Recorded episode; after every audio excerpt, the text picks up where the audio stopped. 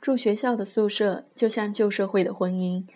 你们素昧平生，生活习惯千差万别，却忽然有一日便要在同一个屋檐下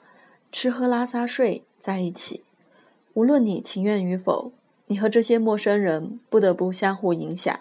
一起建立规则，彼此讨厌或彼此喜欢着度过几年时光。和来自不同背景、彼此陌生的人朝夕相处，这绝非易事。最近媒体上不断出现各种因宿舍关系不和而引发悲剧的报道，微博上甚至出现了“寝室生存秘籍”，提供包括不要太优秀、不要太小气等等几大办法。这使得人们不得不去反思，到底是什么出现了问题，使得日常琐碎的口角纷争竟引出惊天命案，他们为什么失控？你一定也有过相似的经历，连你自己都觉得是一件不起眼的小事，却让你产生了超乎寻常的情绪。无论是悲伤、沮丧、愤怒，还是开心、快乐。近些年的神经科学研究发现，我们的大脑中有一个储存记忆、情绪、经验的地方，叫做杏仁核。我们在日常生活中产生的情绪。会通过杏仁核的神经回路储存下来，这样日后再发生同样的事情，杏仁核就会通过脑前额叶的理性分析直接做出反应。而科学家也发现，人们对事件的反应有部分原始信号是直接从丘脑传送到杏仁核的，这部分信号走捷径，因此更快，却并不准确。它是基于你过去的相似经验产生的情绪，而不是对正在发生的事件进行评估。简单来说，一个人如果常常感到愤怒，那么即使是一件看似不起眼的小事儿，也有可能引起他的轩然大波。或者，如果你从前做过让你备受折磨的事情，尽管有很好的收益或结果，可当下一次再有类似的任务出现，哪怕它仍然能够带给你巨大的收益，你的第一反应一定是沮丧地说不。曾经有科学家说过，人强烈的情绪只有百分之二十至百分之三十是由现实引发的，百分之七十至百分之八十都是来自旧伤。那些事件不过是你情绪的导火索而已。而对于不断发生的极端悲剧事件，无论是对马加爵还是药加鑫，媒体的报道除了关注事件本身，他们的教育环境之外，也都纷纷开始关注他们的成长背景。究竟是怎样的成长经历，让他们在平凡琐事上旧伤发作，丧失理智？童年对人究竟有怎样的影响？中国有句古话叫“三岁看大，七岁看老”。这不无道理。心理治疗的鼻祖弗洛伊德创立的精神分析流派，也一再强调一个人童年经历对人格形成的重要影响。在精神分析流派理论多年的发展和修正中，童年经历包含了多种因素，大到社会文化，小到和亲密抚养人之间的互动模式，这些都在不断的影响一个人人格的形成。美国的心理学家哈洛曾经做了一系列实验，研究猴子母婴之间的关系。在这些实验里面，哈洛用铁丝制作了一系列道具，使得它们看起来像猴子妈妈。他把新出生的小猴子从猴群中隔离出来，和道具生活在一起。这些假妈妈为小孩子、小猴子提供充足的食物和水分，但是情感上冰冷，没有回应。甚至会无情的伤害小猴子，有一些道具会喷出气体来灼伤小猴子的皮肤，或者弹出钢丝来抓伤小猴子。实验结果表明，无论假妈妈如何伤害它，这些小猴子出于本能，仍然紧紧地抱住猴子妈妈。而小猴子在成长的过程里面，逐渐变得抑郁、自闭，在族群中无法社交。这些遭受过情感创伤的小猴子，在成为父母之后，他们对待自己的孩子一样冷酷和暴力，超乎想象的虐待时有发生。在今天看来，这一系列实验冷酷残暴，但毋庸置疑，哈洛第一次用科学的方法证明了灵长类动物对爱的需要，而早年爱的缺失或不恰当满足，会致使一个人的人格发展受损，在与人的相处过程中出现不适当、失控的情绪反应或者行为举止。这听听起来令人绝望。因为我们无法选择自己的家庭成长环境，倘若童年经历决定一个人的人格，我们不是无能为力了吗？我们还是从实验谈起，在哈洛那一系列令人悲伤的实验之中，他发现了一个令人充满希望的现象：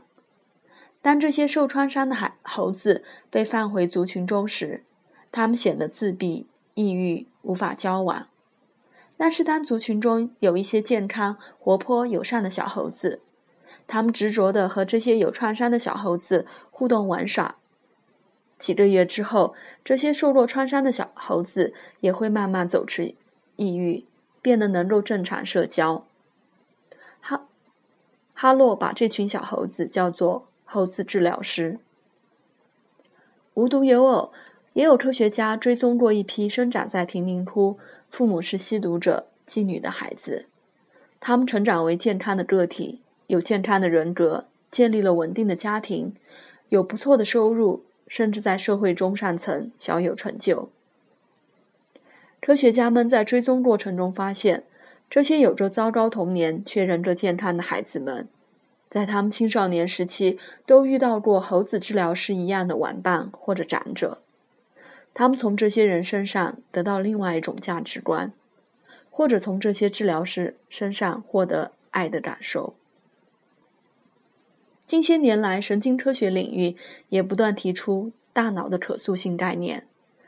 认为在脑部的发育过程中，不断重塑新的经验，能够使神经系统产生新的回路。也就是说，如果一件事情曾经让人感到不快，而若新的经验，比如做这件事情还蛮快乐的感受重复出现，新的经验感受能够替代旧有经验，你便改变了杏仁核对感受的记忆储存，旧伤得到治愈。童年经历也一样，无论它对你的人格形形成产生了多大的影响，当人们独立成人之后，仍然有机会发生变化，治愈伤害。共情的能力。瑞士心理学家皮亚杰曾经提出“自我中心主义”这个概念，说婴儿无法客观的判断、理解事物、情境以及和他人的关系。婴儿在判断他人需求的时候，主要是根据自己的需求。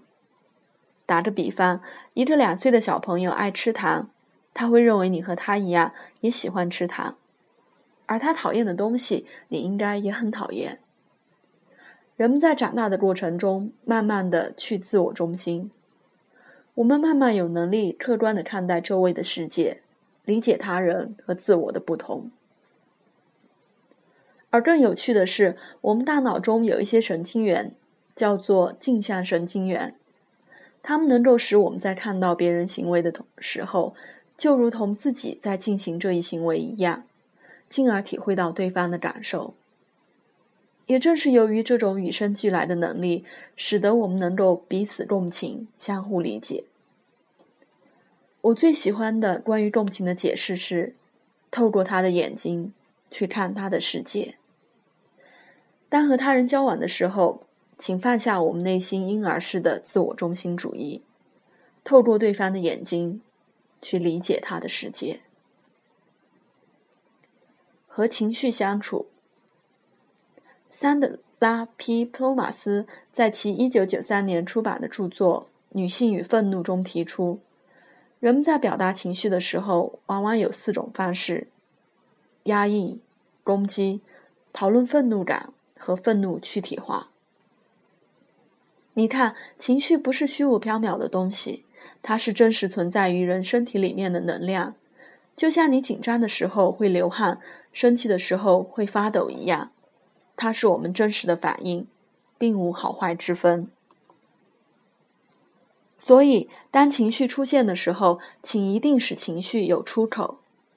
压抑、不理智的攻击、愤怒躯体化，都不能使情绪变得更稳定，甚至会对他人或自己造成伤害。每个人都有自己处理情绪能量的方式，有人跑步、打球，有人逛街、倾诉、写日记。需要注意的是，当情绪来临，不要伤害自己。不要伤害他人，不要破坏公物，选择适合你的方式，合理宣泄。美剧里面，人们在遭遇强烈情绪时，朋友经常会问：“你愿意讲讲吗？”当人们身体里面的这股情绪能量慢慢消失，理智回来之后，合理真诚的表达自己的感受和心底的想法，往往能够达成事半功倍的沟通。而更绝妙的是，这样我们便修复了对事件的负性体验，不致积攒旧伤。通过共情和情绪管理，我们每个人都有修复他人的创伤经验的能力。我们每个人亦可以做自己的治疗师，去修复自己的状态和创伤。就如哈洛在他的实验中证明的一样，爱是唯一的道路。